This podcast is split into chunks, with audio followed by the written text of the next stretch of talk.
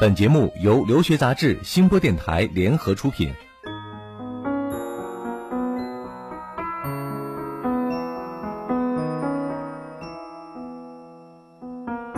嗨，各位好，欢迎收听互联网第一留学节目《留学爆米花》，我是长天。大家好，我是文老师，嗯又和大家见面了。呃，长天啊，最近啊有一个我们呃留学爆米花上的这个听众啊，然后带着孩子啊来到我这儿跟我咨询留学。啊，嗯，我觉得他这个问的问题呢，和他纠结的问题可以跟大家分享。很有代表性是吧？啊，对，嗯我也想跟大家聊聊这个问题。嗯呃，这个孩子呢，他其实他的成绩说高不高，说低不低啊，嗯雅思考了六分。嗯孩子自己呢，其他方面其实蛮优秀的，但是因为准备的时间比较短，呃，考的分数呢不是非常的理想。嗯，但是这个分数呢，你说去就高不成低不就的一个分儿，对，算是够了，但是去不了好学校。啊对对对。嗯。所以这个孩子呢和家长就很纠结，说如果我呃去二流的大学的话，我值不值得出国？对，啊、但是不出去呢，现在面前好像摆着这个出路就。必须要出去，因为已经花了很多时间和精力在做嗯这个语言培训上了，对。而且周围的朋友啊和自己这种心态都做好了要出国的准备。对，那这种人就是 会很纠结我，到底是刷分儿还啊是找一个二流大学嫁了？对，就是嗯这么啊，所谓不甘心的就嫁掉对了。，那文老师，这个问题我觉得很难回答啊，你很难给他们一个满意的结果。嗯，我觉得其实也不难。嗯我们后来聊了很久，我觉得家长基本上这事儿是看明白了，嗯所以我也是想给呃更多的没有问到我这些问题，但心里有这个想法的、有纠结的纠结的这个嗯问题的家长，今天分享一下我跟这个家长聊的一些我个人的一些想法和建议。讲之前啊，咱们先明确一个问题哈，就到底什么是二流大学？这其实是一个很人为的概念，没有哪哪一个排名或者说哪一个专业机构界定啊，什么叫二流大学？嗯对对对那我们通常意义上来说，二流大学是哪些？那天来见我的这个学生呢，他的内心当中二流大学呢，就是美国 top 五十以后的，就啊都算是二流大学了。这标准很高啊。啊、对，还有，但每个人的标准真的是不一样啊。对但是还有一些人可能宽泛一点儿，就是一百以后一百以外啊，啊，他觉得这个是属于二流大学。对啊，那么无论你的这个内心当中所谓的二流是多少，对也就是说，通常我们认为一流是说这个话的时候，就是一流很难够得到，二流呃应该还差不多，对对呃，对。就是介于这个区间。美国是算是咱就按一百以外算吧哈，嗯英国大概是三十开外，对差不多啊。对对对，像澳洲的话，大家可能觉得是八大对以外的这些都属于二流大学了。对那这些学校，呃，到底要不要去读呢？到底值不值？那今天文老师就来跟我们聊一聊。留学爆米花粉丝福利来了！文老师工作室二零一六年入学申请开始招生，留学咨询从业十四年，帮助数百位申请者成功留学。详情见微信订阅号“留学爆米花”。准备留学就听留学爆米花，伴你轻松留学每一天。我就拿国内的高考来说吧，就大家都想上最好的清华、北大这些一流的大学，但是必然有一些学生是在这种顶尖的重点学校里的重点，啊，还有一些学生必然呢，根据他的水平可能上一个一本呐、或者二本这些学校。那么这存在一定的比率的，这种类型的学生一定存在的，并不是所有学生我们出国的人全都能上一流学校。对，其实纠结这个问题的学生，基本上像您分析的，就是成绩在二流大学的范围之内浮动的这些学对，可能好一啊好能上，高一点能上一流的，对呃，可能呃发挥的正常的话上二流的。对对对，对对，那我们先要想清楚啊，我出国为了什么？呃，好多学生在跟我咨询的时候，就先问我说：“老师，我要去哪个哪个国家？我要上名校啊？”，那我想知道你上名校，你目的是什么？为什么要选择去美国留学呢？嗯我每次问到这个问题的时候，很多学生就啊，先会顿一下，然后想想说，我我想上一个好大学。那所谓好大学是什么呢？我我个人觉得啊，你首先要接受一个良好的教育，对每一个家长都想给孩子接受一个最良好的教育。那国外的教育方式是什么呢？其实好多人没有考虑这个问题。它不同在哪儿？美国更注重的是一个创造力。嗯所以我好多学生在美国读书的时候，我问他，我说上课老师给你讲什么，你能适应得了吗？学生跟我说，我们老师上课没给我讲什么呀，我觉得就是上课给我们一个题目，嗯，就甚至有的老师是什么呢？课前呢，他有一个 PPT。或者给你安排一些文献，你先把这个书在上课之前，你就把这 PPT 或者我给你的文献你读完了。上课来干嘛？讨论的。对我上课就是想听你对我这个问题有什么样的观点和意见。啊，老师是一个组织者，啊，或者说是一个引导者，来组织你怎么去讨论，怎么去判断问题。当你遇到疑点的时候，老师指引你，你该怎么去判断，怎么去分析这件事儿。所以学生上完这个课以后，他觉得很累。啊，我有个学生就很不理解，说我就觉得我那个老师特别不好。我第一年去的时候呢，我很多东西不会，他都教我。嗯，但等到第二年的时候，我觉得我还有一些不会，他就让我自己去做，他不再帮我了。不负责任。嗯，他说：“你看这个东西我不会，你明明给我指点一下，我就不用花那么多时间去想了。你为什么还要让我花一个小时、两个小时时间去想呢？你都知道的答案。”他不理解，老师是想让他自己主动去思考，嗯，老师是想让你脱开我这个拐杖。对。刚开始你来的时候不适应，但他觉得说这个老师在给我使坏，对。所以他就有点这个不适应。其实呢，从这个角度去分析哈、一流大学和二流大学从学习的这种教学的方式和方法来说，并没有太大的差距，没有差别。它差的可能只是这个学校的历史啊，嗯。它的品牌啊，嗯。它的曝光度啊，可能部分的师资还有名人等等等等。但是从学习的这种教育方法和教育方式上来说对，并没有那么大的差距。没有差别，啊因为他嗯美国一直以来坚持的就是独立、自主、你批判性的思维。为什么嗯我们总说你在看一个问题的时候，你要有批判性的思维，不能大家觉得这个好，你就认为都是对的。对，对你要想，想，也许它是错的呢。嗯，所以他的这种教育理念是已经根深蒂固到他整个的教育体系里面了。对，大家大可不必至于说我上了一个前五十的学校，我就是这种教育方法；五十以后我就另外一种教育方法，一样的。嗯，嗯其实这就是我们对于这个二流大学的第一个认知的误区哈，嗯。觉得它在教育的理念和教育的方法上可能有一些差距啊嗯，，但其实并不是。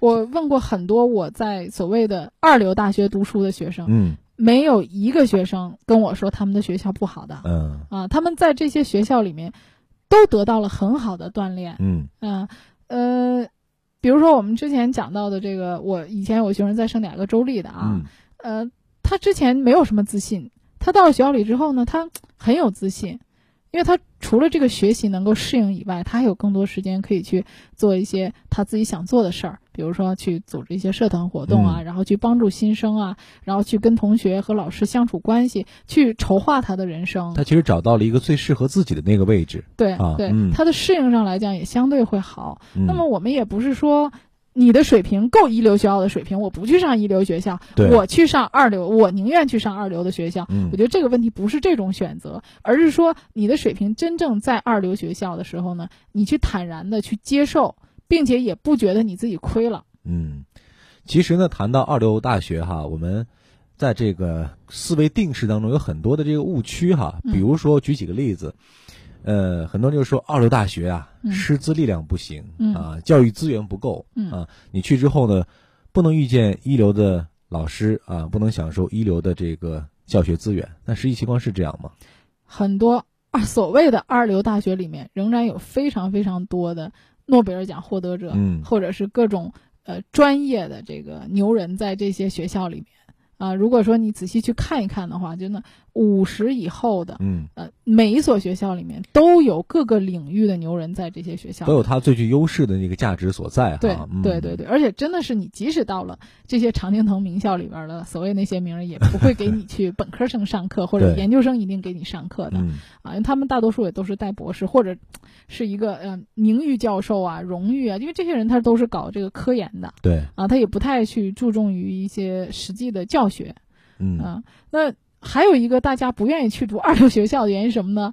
他觉得我出来之后没有竞争力对，啊，好多人觉得说就像国内一本和二本的学生一样，他会觉得嗯出来之后呢，我找不着工作，嗯，在国外可能人家瞧不起我，回国我可能人家也瞧不起我。这个学白流了。那我觉得中国人啊，很在乎一点面子。对家长说出去的时候呢，要有面子；对，学生说出去的时候，也要觉得自己有面子。这个名号可能比实际学到的东西，某些时候感觉更重要一些哈。对嗯，对，那孩子呢，可能出去以后啊，他很快随着这个大环境和他对这个美国教育的认识，他这个所谓的面子不面子，就很快他的心理不平衡很快啊，很快就没没有了，就很快就平衡了。就我我发现所有的学生都是这样，我回来百分之百的学生不 care 这个排名的事儿。相反，家长比较难过这一关。呃，家长因为他在中国这个环境，比如大家说出去的时候啊，我们家孩子读了一个前五十学校，我们家嗯读了一个前二十的学校，他觉得哎呀，我们孩子没有读。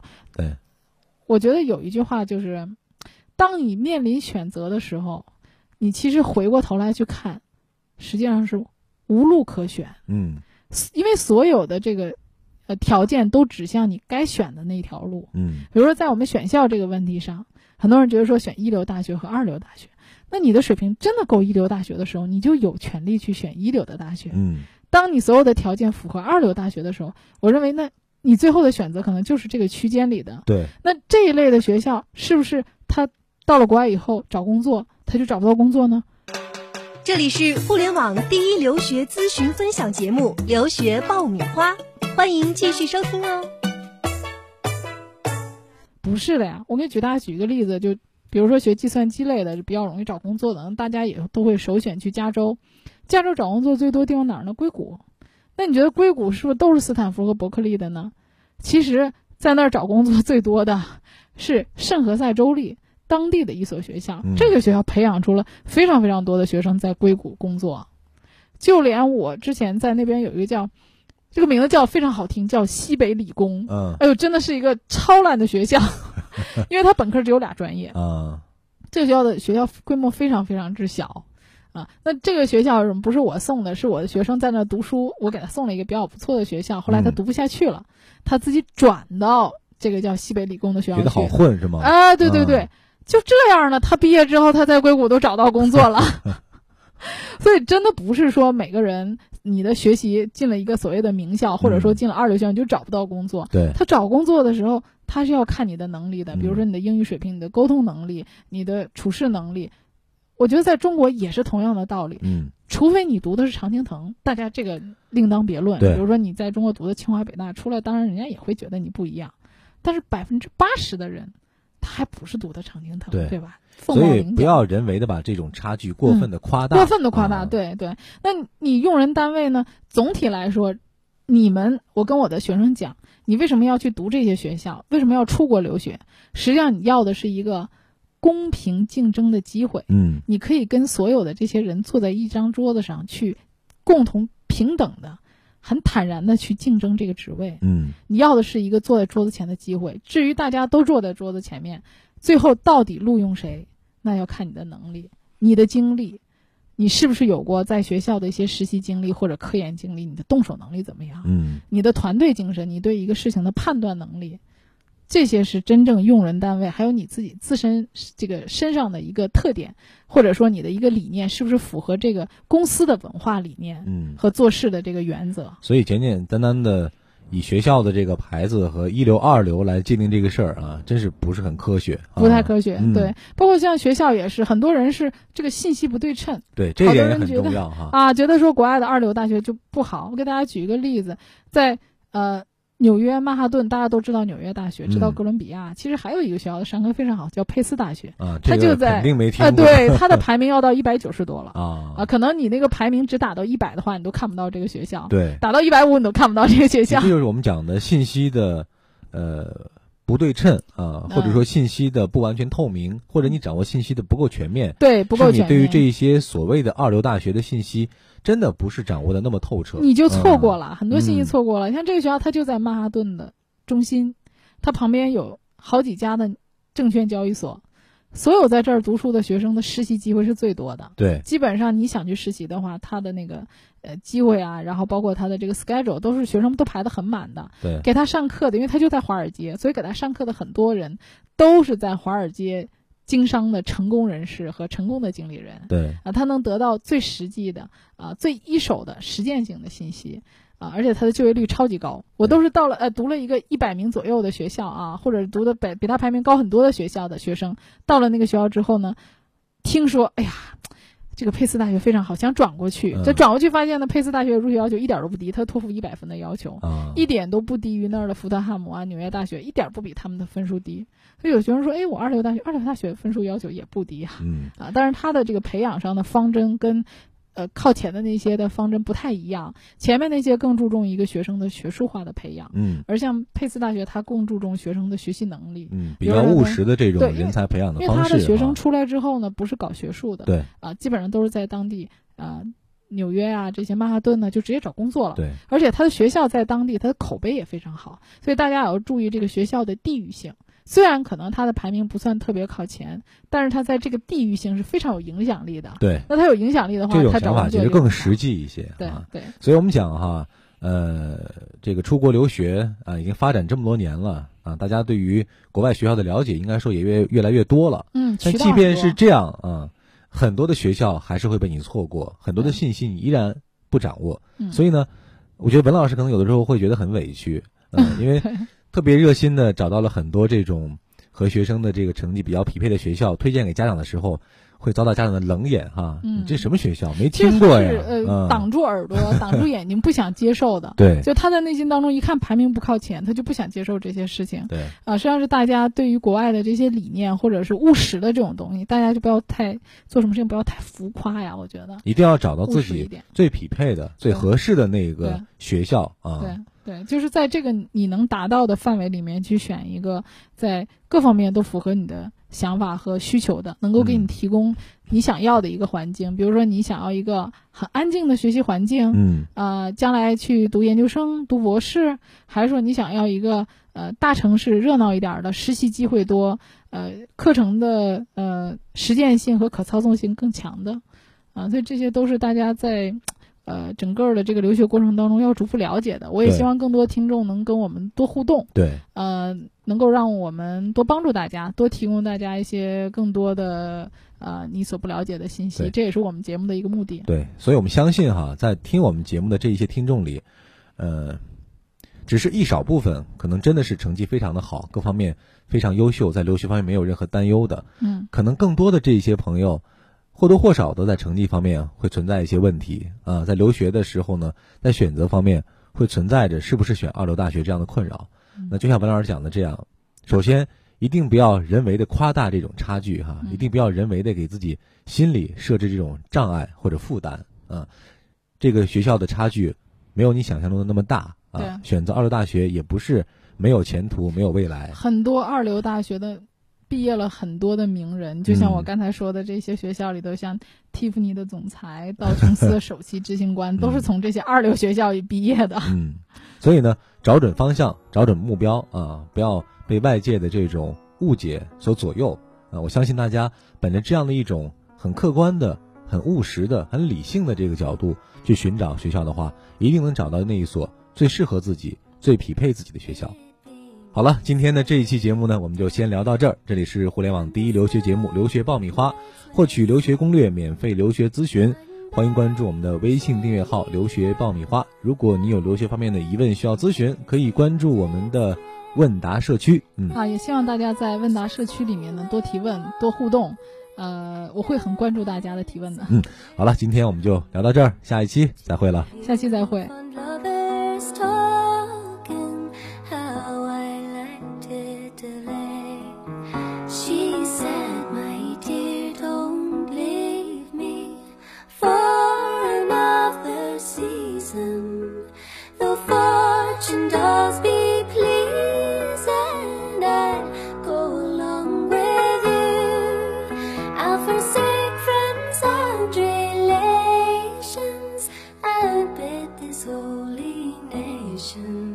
until